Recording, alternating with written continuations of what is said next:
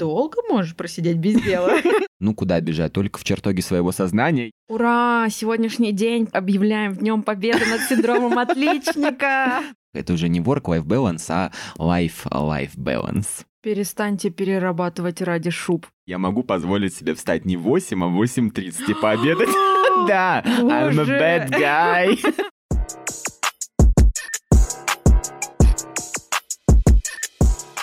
Здравствуйте, здравствуйте, наши дорогие, здравствуйте, наши хорошие, здравствуйте, наши любимые. Это подкаст «Счастливое воскресенье».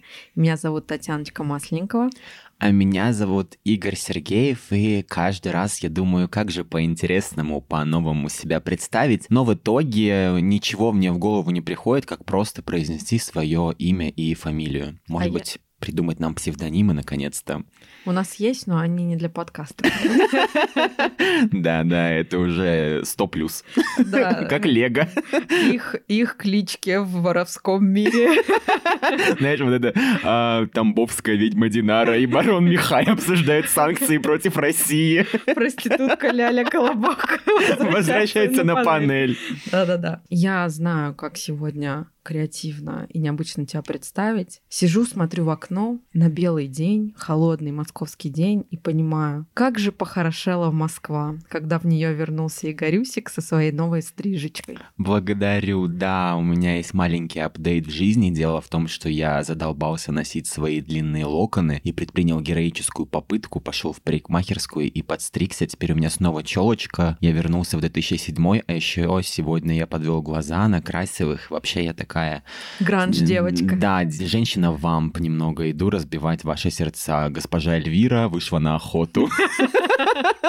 Но сегодня мы будем разбивать сердца не только подведенными глазами, новыми стрижками, а еще и животрепещущей темой, которая живо трепещет в нас самих. И эта тема связана с рабочим выгоранием. Очень приятно, продолжая предыдущую тему и предыдущий выпуск, в котором были наши начальники, мы хотим сегодня рассказать о нашей жизни э, в коллаборации с работой, о том, как мы себя чувствуем, когда работаем мало, когда работаем много, когда вообще не работаем, что происходит, когда мы понимаем, что у нас нет мотивации, и что мы собираемся с этим делать, если такое сейчас или случится в будущем. Да, и я предлагаю начать с такого легкого интерактивчика и узнать, насколько мы трудоголики. Для того, чтобы определить степень нашего трудоголизма, мы воспользуемся прекрасным тестом сайта peopletalk.ru. Благодарим всех авторов, кто придумали его и дали нам эту идейку.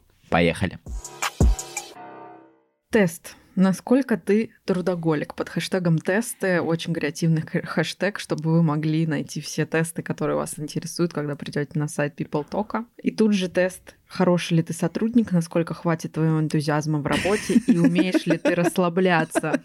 Ну, подборочка очень хорошая. Предлагаю начать с первого вопроса. Он звучит так. Если хочешь сделать что-то хорошо, сделай это сам. Согласен? Варианты ответа. Конечно, нет, нужно уметь делегировать задачи, зависит от того, что вообще надо сделать. Я считаю, что делегировать задачи это круто, и что это особый навык, который нужно прокачивать, э, правильно ставить ТЗ, правильно давать обратную связь. Я считаю, что я хорошо это умею делать, э, но проблема в том, что мне некому делегировать задачи. Обычно их делегируют мне. Поэтому я отвечу здесь вот второй вариант. Я считаю тоже, что делегировать задачи это круто, но я сейчас тоже в том положении, когда мне их некому делегировать, и я понимаю, что конкретно в моей узкой специальности зачастую лучше, когда я сама делаю задачи. Поэтому, если это прямая задача по тому, в чем я профи и хорошо шарю там по тендерным проектам или по стратегиям, то я ее никому не отдам, вцеплюсь в нее мертвой хваткой и сделаю сама. Поэтому у меня первый вариант, конечно, согласна с тем, что лучше Все, сделать самому. выбираем, едем дальше. Если бы в сутках было 25 часов, на что бы ты потратил дополнительный час? Варианты ответа. Конечно, на сон. Ура, еще больше времени для дел. Наконец-то хватит времени на сериал. ё это сложный выбор на самом деле. Ну, для меня он очень простой, конечно, на сон, потому что сон — это то, что приносит мне энергию. И, кстати, вот на этой неделе я стал спать больше, слава богу. Когда я сдал ГОС, я перестал готовиться каждый вечер а, и читать билеты. Теперь я больше сплю и чувствую себя прекрасно. Хотелось бы, конечно, спать а, 25 часов в сутки, а не 10, но я к этому стремлюсь. Сколько часов ГОСом готовилась я? Ноль часов. Спасибо большое. Ноль вечеров. Класс. Ну, супер. слушай, зато ты в итоге сдала на 5, ну, поэтому все супер. Метода незыблемая. Находишь преподов, с которыми можно поржать, ржешь. Да, 20 на 80. 20% усилий дают 80% результата. В твоем типа 0% усилий дали 100% результата. записываем, девочки. В общем, я выбираю сон, однозначно. Я на самом деле точно знаю, что я выберу второй вариант ответа. Ура, еще больше времени для дел, но дела это будут не рабочие. Я вообще по жизни очень деловая. Вот у меня постоянно мне есть за какими макаронами съездить на другой конец города, а в какой секонд съездить на юго-западный. У меня всегда есть вот этот набор дел, которые мне нужно сделать а, в этом году. И я бы этот а, 25-й час потратила на то, чтобы схавать какую-нибудь мидию в панировке в кафешке на э, рынке в Люберцах. Уважаю. Идем дальше. Можешь одновременно делать несколько дел. Да, я мультизадачный человек, нет, у меня все путается. Если речь идет об одновременном просмотре сериала и еде, то безусловно. Ну, что сказать? Тест, конечно, немножечко манипулятивный. Так и хочется ответить, э, что я выбираю третий вариант ответа. Но в целом я считаю, что я многозадачный человек. Я могу быстро переключаться между разными процессами, делами и так далее. Конечно, это сказывается на моей продуктивности. Я не так хорошо выполняю эти задачи, но такой навык у меня есть. Поэтому я выберу первый вариант ответа. Я согласна. Я тоже люблю дышать, моргать, как Юлий Цезарь. Или кто-то... Ну, вообще все люди дышат и моргают. Македонский. Да-да-да, это знаешь, вот как мемы, типа, сто процентов людей, которые пили воду, умерли, задумайтесь. Да-да-да. Так что часто так случается, что я одновременно смотрю ТикТок, пишу презентацию, переписываюсь с Вованом и поглядываю за погодой за окном, так что, в принципе, я считаю, что я тоже очень мультизадачный задачный человечек. Все, решено. Долго можешь просидеть без дела? Это вопрос. Угу. Долго можешь просидеть без дела? А, хоть всю жизнь. Не, у меня начинается ломка без работы. Иногда мне даже нужен целый день отдыха. Что значит даже нужен целый день? В смысле, он всем нужен. Согласна. Но на самом деле я точно знаю, что я не могу без дел, потому что я их не буду говорить, где вертела. Э, я люблю придумывать сама себе всякие разные дела, всякие приколдесы, смотреть в Пинтересте, какие можно приготовить закуски, выбирать э, цвет баночек в ванную, а, решать какие-то задачи по работе параллельно, поэтому я вообще не могу без дела сидеть, и у меня реально начинается ломка, и мне прям хочется залезть во все рабочие чаты и написать всем «Привет, когда ответишь?» а, На самом деле тоже есть такая штука, но я стараюсь ее искоренять из своей жизни и учиться отдыхать, потому что как будто работать я научился, а вот отдыхать э, не особо. И сейчас я чувствую, что мне не помешает там какой-то целый день отдыха, но причем день отдыха не такой вот деловой, как у тебя, когда можно съездить куда-то, погулять и так далее. Такие ритуалы отдыха в моей жизни тоже есть, но я чувствую, что я прям устаю от этого, поэтому я очень хочу провести какой-то день, знаешь, там просто лежа, заказывая еду из доставки, Знаю. смотря сериал, вот и потом детокснуться и снова выйти в мир э, в роли госпожи Эльвиры, покорять сердца. Поэтому я выбираю третий вариант, что мне даже нужен целый день отдыха. Что важнее, победа или участие? Варианты ответа. Победа. Второй. Участие. Логично, да? И третий. Наблюдение со стороны. Ну, это какая-то опять логическая уловка, потому что спрашивают или, а дают еще третий вариант. Я не знаю даже, что ответить на этот вопрос. Конечно, я хочу побеждать по жизни всегда, но я не расстраиваюсь, если в моей жизни что-то складывается не так, как я хочу. Ура! Сегодняшний день объявляем Днем Победы над синдромом отличника. Ну, значит, что важнее, победа или участие? Победа. Ну, слушай, когда речь идет о тендерах, то, естественно, важна победа. Но мне кажется, очень когда важно... Когда речь идет о ГОСах, важно участие. Да, да, да. Как сказали нам на ГОСах, если вы не придете на ГОС, у вас больше никогда не будет этой попытки. Хотя, черт, мне кажется, можно вернуться в следующем году. Но в любом случае это меня удержало на факультете, хотя я уже хотела свалить домой. Я думаю, что да нет, наверное, участие серьезно, потому что не всегда мы в жизни побеждаем, победа сама как факт, она не определяет объем твоих усилий, вложенных, мне кажется, в определенный проект. Главное не демотивироваться, если это настолько важное для тебя мероприятие, да, в котором ты проигрываешь, оно тоже должно тебя скорее учить, не демотивировать, а учить. Поэтому участие в большем количестве активностей, в большем количестве проектов должно, наоборот, тебя прям классно, продуктивно ставить на рельсы, поэтому, мне кажется, надо во всем участвовать и не всегда побеждать. Это тебя научит правильно работать и продуктивно жить жить. Ну все, наши мнения разделились. Ты за спонтанность или под рукой всегда должен быть четкий план? Спонтанность — мое второе имя. Четкий план, расписанный по минутам. Стараюсь придерживаться планов но не против спонтанности. На самом деле, я в некоторых вопросах очень спонтанный человек, я придумываю некоторые вещи на ходу. При этом я люблю, когда у меня там распланированы вечера, когда у меня распланированы какие-то активности, когда мы ставим, например, четкое время записи, когда я точно знаю, чем я буду заниматься этим вечером и планирую это заранее. Я знаю, какие мне задачи нужно решить сегодня. Поэтому скорее третий вариант ответа для меня, когда я стараюсь придерживаться планов, я люблю их строить, но в эти планы иногда может затесаться спонтанная стрижка посреди рабочего дня, потому что мне срочно нужно сделать челочку, как у Игоря. Ну, это, я считаю, что это правильно. Я тот человек, у которого в календаре расписаны приемы пищи, время подъема, время отхода ко сну. Время отхода туда. Игорь, когда? Не скажу, это секретик. Но Суть-то в чем? Что я не придерживаюсь этих планов, и я могу позволить себе встать не в 8, а в 8.30 и пообедать. Да, I'm a bad guy.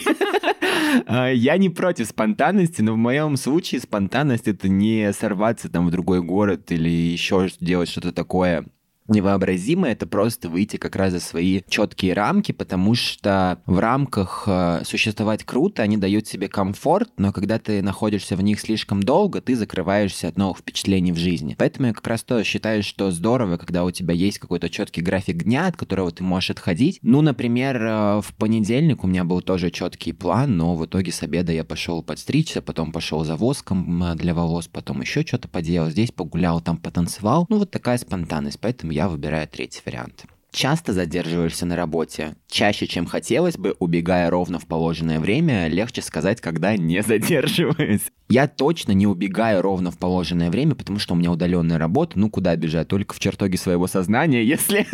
а, я, на самом деле, не часто задерживаюсь на работе. Наверное, я даже не дорабатываю в какой-то мере, но я не считаю, что я должен работать четко 8 часов. У меня всегда есть какой-то план на день в голове. Например, я хочу вот выполнить три этих задачи, они главные. Если я их выполню за 3 часа, ну зачем мне упарываться дальше? Можно посвятить это время себе, набраться энергии в новый день а, войти более отдохнувшим, более продуктивным и сделать еще больше задач, чем а, нежели стараться сделать больше-больше всего и в итоге полностью измотаться и выгореть. Поэтому я, наверное, выберу третий вариант. Так как я тоже работаю удаленно и редко езжу в офис, я могу выполнять свои задачи реально в любое время. Но Полина Смирнова, моя начальница, которая была у нас в прошлом выпуске, научила меня что в 19 нужно закрывать ноутбук и идти заниматься своими делами. Выходить из офиса, если ты в офисе, вставать с кровати, если ты работаешь дома. Поэтому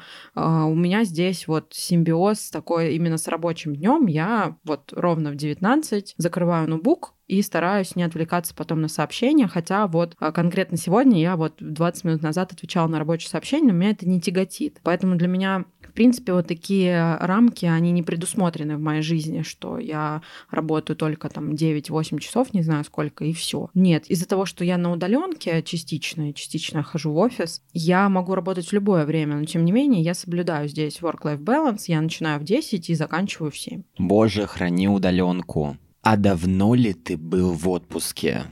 Прошлым летом что такое отпуск. Только недавно из него вернулся и уже планирую следующий. Ну, я был прошлым летом как бы логично. Я была зимой, мы летали в Бразилию, и потом у меня этот отпуск затянулся, потому что я заболела короной и еще сидела дома. Но, в принципе, я работала в это время. А, с тех пор я в отпуске еще не была, кстати. Надо взять это на заметочку и сходить в отпуск. Для нас отпуск это не проблема, можно брать в любой момент. Единственное, что у нас ограниченное количество дней. Но, видимо, я не уставала настолько сильно, чтобы прям уходить в отпуск, и это супер. Да. Часто игнорируешь сообщения. Да, если они не по рабочим вопросам. Да, у меня целая стопка неразобранных сообщений. Не, а, у меня не так много сообщений, чтобы на них не отвечать. А почему нет варианта? Нет, не игнорирую просто. Всё, как бы. Вот это мой случай. Я не игнорирую сообщения. Я всегда вот прилетела мне упоминалка, прилетело мне любое сообщение. Я в течение секунды его открою, прочитаю. Ну, может быть, если я там на обеде или я просто не посмотрела в телефон, потому что у меня в это время открыта преза, я могу там на 5-7 минут задержаться. Но в целом я никогда не игнорю сообщения, всегда на них сразу отвечаю. А, я здесь, наверное, частично поддержу, частично нет. У меня много, на самом деле, неразобранных сообщений. Например, сейчас висит от тебя 8 э, тиктоков непросмотренных. Игорь, ну это но как бы... здесь... Это классика вечера. Вот ты должен сесть, расслабиться и поймать ржульку, когда ты будешь листать те тиктоки, избранную золотую коллекцию, которую я для тебя сегодня насобирала. Да, абсолютно. Но я это делаю не из злого умысла, а просто иногда я не успеваю, потому что я занят какими-то своими рабочими делами или просто личными, и у меня внимание направлено не на то, чтобы отвечать всем на сообщения. И очень здорово, что мои друзья, коллеги, они всегда это понимают и принимают, и они не задалбывают меня, типа, а что не отвечаешь спустя 15 минут? Ну, то есть, если я отвечу через 3 часа, всем окей, абсолютно, никто не умрет. Поэтому я отвечу, что да, у меня есть стопка неразобранных сообщений, но вот с такой оговоркой. И последний вопрос, Зай, зачитывай. Никогда не откладывай на завтра то, что могут сделать за тебя, можно сделать сегодня, можно не делать вообще. Какой-то прям с подвохом. Не понимаю смысла последнего ответа, если честно. Ну, типа, не откладывай, если это вообще можно не делать, типа, вычеркни нафиг, вообще никогда не вспоминай. А, ну, апокрифично, я бы сказал. Я бы очень хотел, чтобы в моей жизни многие люди делали что-то за меня, но, как показывает опыт, э, я достаточно самоходный, самостоятельный и решаю все свои проблемы сам. Я точно не буду делать сегодня то, что можно сделать завтра. Наверное, я просто оценю, целесообразно ли это дело. Если мне прям не хочется его делать, в нем нет никакой пользы, я вычеркну его из списка задач. Поэтому я выбираю третий вариант. Я тоже выберу третий, потому что могут сделать за тебя в принципе, для меня это тоже не сильно активная конструкция. Если у меня случаются задачи, которые я могу делегировать или, например, разделить с кем-то из своих коллег, я это не откладываю, просто делаю. Для меня это не вопрос того, что нужно откладывать. А можно сделать сегодня ну, очевидно, я сделаю сегодня, а нафиг не буду откладывать то, что вообще можно не делать. Ну все, Голден. Итак, читаем результаты. Трудоголизма в тебе процентов на 30, не больше. Ты вряд ли любишь искать сложные пути и отдаешь предпочтение протоптанным до тебя тропинкам, не пытаясь изобрести велосипед. А если есть возможность переложить работу на кого-то другого, то это вообще праздник. У меня так. Кажется, тебе удалось найти золотую середину между работой и жизнью и сделать так, чтобы ни одна из этих сфер не страдала из-за другой. С вероятностью 99%, обожаю вот эту вероятность, которую они как-то посчитали, ты обожаешь... Да-да-да, 99. Ты обожаешь то, чем занимаешься, и даже готов к переработкам, но и об отдыхе не забываешь. Ну, короче, мне кажется, ты писал какой-то студент журфак, который не очень талантливый, и он просто списал э, все эти варианты под копирку. Я ожидал, конечно, большего. Там, типа, ты трудоголик на 6 из 10 или на миллион из 10. Ну да, бог с ним, господи. Спасибо, People Talk. Это было очень интересно, и мы с тобой пришли к какому выводу в итоге, что мы очень хорошо разбираемся в себе. В себе, и что у нас здорово налажен work-life balance. Мы это и так знали и без этого теста, но просто лишняя валидация никогда не будет лишней. На самом деле, мне кажется, что я действительно не трудоголик э, в классическом смысле, потому что вообще моя профессия не предполагает какого-то излишнего трудоголизма. У нас главное, мне кажется, быть э, активным, проактивным. Проактивность — это не трудоголизм, мне кажется, и вовремя решать свои задачи это тоже не всегда должно занимать э, больше времени, чем есть в сутках. Поэтому, в принципе, я согласна с итогами теста. А, действительно, во мне 30% трудоголизма. Опять-таки, 20 на 80, 30 на 70, значит, успеха будет 70%, это супер. 30% трудоголизма, 30% работы, 40% жмыхости. Фиолетовости. На самом деле, несмотря на то, что у нас так хорошо развит work-life balance, у нас были в жизни и истории, связанные, когда вот эту границу между работой и жизнью соблюдать не удавалось. Сейчас мы хотим а, рассказать вам истории, когда мы чувствовали, что работа нас э, в прямом смысле убивает, как мы из этого выбирались. Давай начну я, потому что для меня в целом а, тема с профессиональным выгоранием и с выгоранием на работе — это два разных понятия. Профессиональное выгорание, когда ты выгораешь к своей деятельности, а выгорание на работе, я считаю, что когда просто тебя задалбывает место, где ты работаешь. У меня было и то, и то, и комбинировалось и так далее. И сейчас я тоже ощущаю немного такую усталость, которая, возможно, придет к какому-то выгоранию, я стараюсь это профилактизировать и не допускать э, до того, когда я снова захочу уволиться и забыть э, все, что я делал до этого. Но, тем не менее, чувствую сейчас э, усталость немного от той деятельности, которой я занимаюсь, но это связано не только с деятельностью, просто с таким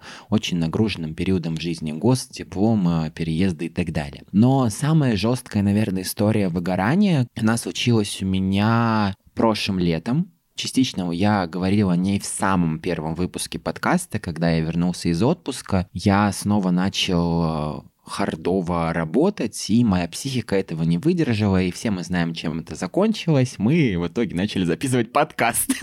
В общем, спасибо профессиональному и рабочему выгоранию за то, что э, мы сейчас здесь все это записываем. Я очень много работал на предыдущей работе. В какие-то периоды у меня были месяцы без выходных, и причем это никак не отражалось на моем карьерном росте, это никак не отражалось а, в том, как меня ценили, потому что какой-то вот такой трудоголизм, он а, был поощряем и нормализован. Все люди, руководящие в компании, они не стеснялись говорить о том, что они перерабатывают, о том, что они могут работать по ночам, они могут могут работать с 6 утра, и это как будто намекалось, что вот, ребята, если мы такие, то и вы должны быть такими же. И на самом деле в моем а, предыдущем месте работы очень многие люди перерабатывали и перерабатывают до сих пор. Перестаньте перерабатывать ради шуб. Да-да-да, абсолютно. Грета Тунберг э, против вас. И все это закончилось тем, что я просто понял, что я не могу выживать в этой атмосфере, когда все люди куда-то бегут, все говорят, что нужно много работать, они абсолютно не уважают границы рабочего и личного времени. Я сейчас э, немножечко так абсолютизирую. Конечно, были люди, которые терпимо относились к границам рабочего времени и давали мне возможность отдыхать. Но в целом я просто описываю свое впечатление это на, просто на тот случай, если кто-то из моих бывших коллег послушает подкасты и скажет, ух ты, неблагодарный. Я очень ценю предыдущее место работы. Свое. Отмечайте в сторис, да. когда будете публиковать сторис. Ух ты, неблагодарный. Да-да-да, абсолютно пишите, лучше в комментарии на всех площадках, ты такой неблагодарный. Но мое выгорание привело меня к депрессии, из которой я очень долго выбирался. И потом оно случилось еще раз, и мне пришлось поднять дозу антидепрессантов из-за этого с 50 мг до 100. Потому что я просто понимал, что я не вывожу, я не могу встать, я не могу открыть этот ноутбук, мне претят эти буквы, эти клиенты, я не хочу ничего делать, даже если это очень интересные какие-то задачи, я просто не могу это делать. И это страшно на самом деле, потому что ты не можешь делать ничего на работе, но ты не позволяешь себе просто идти кайфовать и отдыхать, потому что ты чувствуешь, что ты как будто кому-то обязан, должен, и ты просто в итоге и не работаешь, и не отдыхаешь, а просто лежишь и мучаешься. Никому не желаю, чтобы это повторилось. Не могу сказать, что я какой-то сильный трудоголик, потому что я быстро осознал, что вот э, такой э, принцип э, жизни, где ты очень много работаешь, очень мало отдыхаешь, даже если это принесет тебе какие-то бенефиты в будущем, ты заработаешь на первоначальный взнос в ипотеку или еще на какое-то путешествие, это тупо, лично в моем а, понимании. Я хочу не уставать настолько, чтобы мне требовался какой-то месячный ретрит а, на Мальдивах и на Бали. Я хочу отдыхать а, в моменте и не доводить до такого состояния, когда я не могу встать с кровати, открыть ноутбук и плачу при виде букв. Такое тоже было. Поэтому сейчас я намного эффективнее, как мне кажется, разграничиваю свое рабочее и личное время, и многие мои друзья шутят, что с моим графиком 3 часа работы, 8 часов отдыха, это уже не work-life balance, а life-life balance. У меня, кстати, не было таких историй, когда я уходила с работы из-за выгорания. Я надеюсь, что можно сказать это с приставкой к счастью, потому что выгорания-то у меня были. И у меня на самом деле каждый год они случаются в одно и то же время. Я очень плохо переношу зиму, и вообще холодную погоду. Особенно в Москве это серость, все становится одного серого цвета в разных оттенках. И к февралю у меня накапливается недовольство жизнью. В этом году этого не случилось, потому что я съездила в Бразилию, а потом э, очень плодотворно болела ковидом три недели и, в принципе, побыла дома, все равно преисполнилась э, в своем познании и общении с семьей после ковида, и этого не случилось. Но все предыдущие годы, все пять лет, что я работаю, все четыре года, получается, за исключением текущего, в феврале у меня случался прям адовый кризис, и в это время мы с папой ездили в отпуск. Всегда, почти всегда. И э, в чем заключается этот кризис? В какой-то из дней я открываю глаза и понимаю, что мне незачем идти на работу. И я это все вываливаю, кстати, на своих родителей. У меня с папой бывают часовые разговоры по телефону, когда я ему говорю, мне незачем жить, мне незачем идти на работу, зачем мне все это нужно. И он мне час объясняет, Татьяночка, не опускай нос. Точнее, он всегда говорит, не вешай нос не вешай нос, не расстраивай папу, сделай так, чтобы мы тобой гордились. И это не какая-то, знаешь, родительская сверхмотивация, что ты нам должна вот сделать, а это попытка реально поддержать меня, и она всегда происходит по одному и тому же сценарию. Я прям на неделю в слезы, я плачу каждый день. Это происходит не потому, что я перерабатываю, это происходит не потому, что на работе что-то не складывается, а у меня как-то личностный кризис накладывается на сезональный кризис, и у меня бывает такое, что я задаю себе вопросы, а в чем же мой карьерный рост?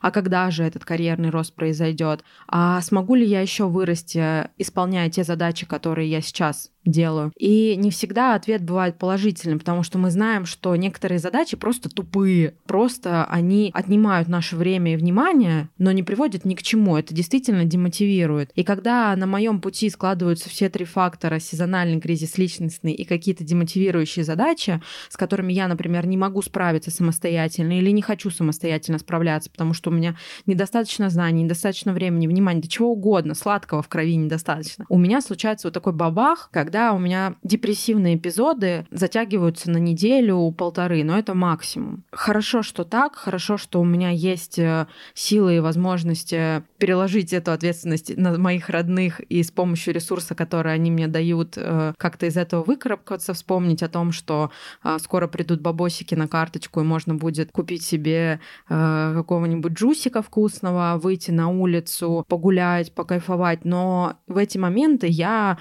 лежу пластом, реально плачу не понимаю, как мне двигаться дальше. Наверное, мы всех очень прилично нагрузили к этому моменту, и сейчас самое время поговорить, а как же из этого состояния выкарабкиваться, и что же делать, если с вами произошла такая демотивирующая ситуация, как у меня, или такой депрессивный, серьезнейший эпизод, как у тебя. Сразу оговоримся, что универсального решения здесь не существует, и просто вы можете прислушаться к нашим рекомендациям, попробовать их применить, приложить на свою жизнь, вдруг сработает работает.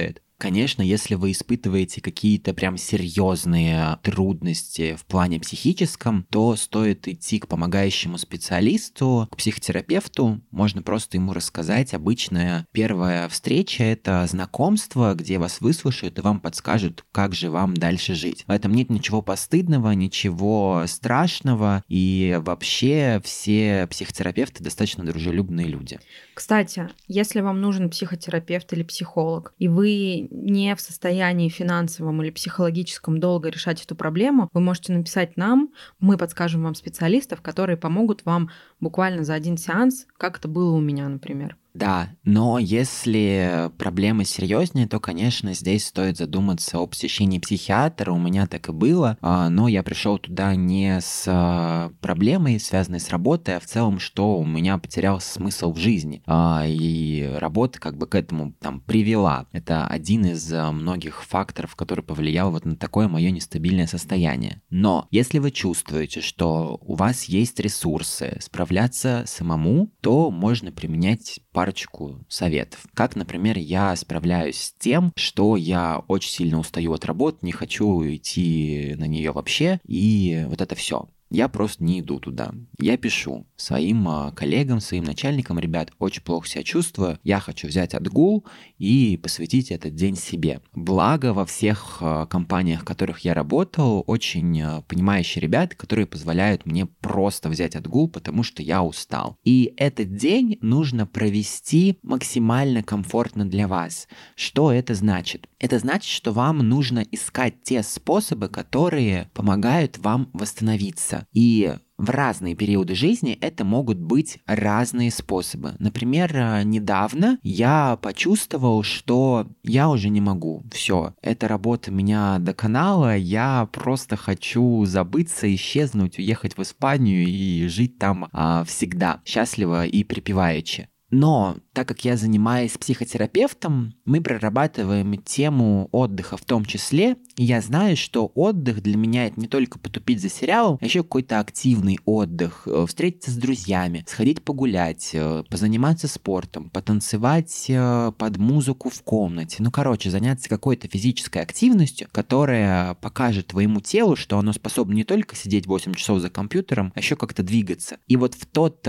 вечер, когда я понял, что все, я не могу, у меня был жесткий выбор. Я понимал, что с одной стороны, если я выйду на улицу, погуляю, выпью кофе, послушаю музыку, мне правда станет легче, потому что так всегда было. Но я настолько не хотел это делать, что просто я думаю, боже мой, я изобретал себе миллион причин, почему я этого не должен делать. Погода плохая, и вообще мне нужно погладить одежду, и вообще уже темно, и так холодно. Ой, не хочу. И что я сделал? Я помылся, я поел и просто лег спать. Я проспал 12 часов и на следующее утро я проснулся живым. Хотя были периоды, когда в депрессивном эпизоде я спал по 12, по 13, по 15 часов, я просыпался абсолютно разбитым. И вот здесь этот случай сработал. А в другой момент, там, через недельку, я тоже поспал, и это не сработало. А когда я наоборот пошел и увиделся с друзьями, погулял, это все заиграло новыми красками. Поэтому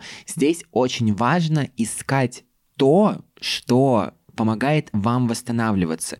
Не думайте, что вот если ваши друзья или ваши знакомые там поехали кататься на серфе по Москве-реке, что крайне сомнительная такая акция, в моем понимании, что это вам нужно. Вообще не факт. Нет. А, с чего вы взяли это? Нам очень хочется быть э, какими-то постоянно социально активными, движовыми и жить красивую жизнь. На самом деле жизнь складывается не из красивых моментов. Она складывается и из них в том числе, но из тех моментов, когда вы просто понимаете, что вы ничего не хотите хотите делать, и вы наносите маску из подружки корейскую на лицо, которая сужает поры, потом смываете ее и ложитесь спать, или даже просто не моетесь и ложитесь спать, и спите, или смотрите сериал, заказываете еду из самоката.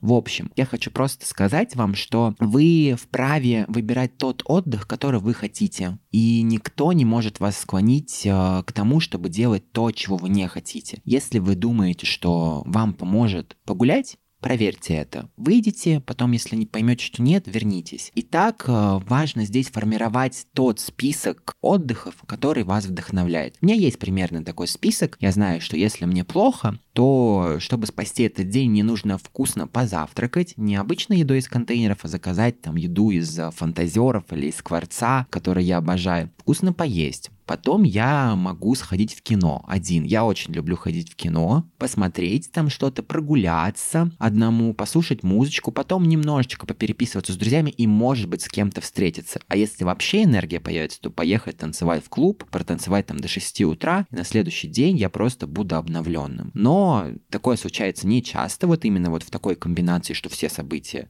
происходят. Поэтому иногда я просто хожу в кино, иногда я просто вкусно завтракаю, иногда я просто еду в клуб, а, с друзьями танцую, и мне хорошо. Очень важно понимать, что приносит вам удовлетворение, и прям выписывать это и постоянно держать в голове, и когда вам плохо, вспоминать, чем вы можете себе помочь. Не обвинять себя тем, что я такой ничтожный, вообще почему я так думаю за работу, ведь на работе все хорошо, она дает мне деньги. Это нормально, когда вы устаете. И просто относитесь к себе бережно в эти моменты и думайте, как вы можете себя поддержать в этом и сделать себе лучше. Отличный спич. Прям захотелось прогуляться, захотелось ходить в кино, захотелось попить кофе. И у меня на самом деле тоже есть а, продуктивный совет, мне кажется, который мне дала мой психолог. Она сказала, что не бойся получать энергию от тех, кто может тебе ее дать. Соответственно, если вы знаете, что у вас есть ресурсные товарищи, которые готовы вас выслушать, которые готовы вас принять у себя дома, накормить, пообщаться с вами, просто поделиться какими-то своими новостями и получить от вас а, ваших новостей, не бойтесь вызвать их на этот разговор, напроситься к ним в гости, позвонить им и рассказать. Наверняка в пуле ваших друзей, среди ваших знакомых, среди ваших родных есть те, кто готов к тому, что вы придете к ним не с веселым веселыми, развеселыми новостями, а с чем-то душещипательным, а с чем-то, что вас действительно беспокоит. Поэтому мне кажется, здесь важно иногда перекладывать себя этот груз, а, делиться им с кем-то и получать взамен энергию, добро, любовь, поцелуи, обнимашки и